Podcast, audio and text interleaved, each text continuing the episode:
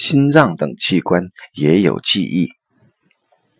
迪尔斯说，最新的神经科学发现，人的很多智慧来自于身体。譬如，人的肚子里也有一个神经系统，和大脑一样复杂。而很多研究也发现，心脏具有非凡的记忆，它并不只是一个供血的器官。西班牙一名心脏科医生告诉迪尔茨，他的一个患者做了换心手术后，有了一些新的行为习惯，会吃一些以前从不喜欢吃的东西，会到一些以前他根本没兴趣的地方，而他不知道他为什么会去这些地方。后来，这个人找到了这颗心脏的捐献者的资料，发现这些饮食习惯是捐献者的，而那些地方对捐献者也有着重大的意义。对此，迪尔斯说：“心脏也有智慧，它不只是一个机器。”这样的故事常出现在新闻报道中，并且不只是换心手术才会出现。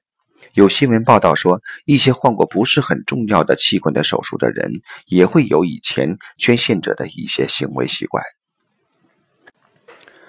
罗杰斯说：“真诚有两层含义，一层是所说的和所想的是一致的，这叫不欺人；一层是所想的和所体验的是一致的，这叫不自欺。能做到前一层真诚的人是相当多的。”但能做到第二层真诚的人就很少了。之所以出现这种局面，或许是我们太依赖于头脑了，而头脑很容易自欺。一旦出现自欺，头脑和身体就会陷入分裂状态，头脑朝这一边走，而身体则走向另外一边。一些身体疾病随之出现。这时，我们通常的做法是对付身体的症状，试图消灭它。假如我们这样做，就是忽略了身体症状所传递的信息，而未必会得到消灭疾病的结果，甚至会被疾病所消灭，或者说，头脑最终被身体所消灭。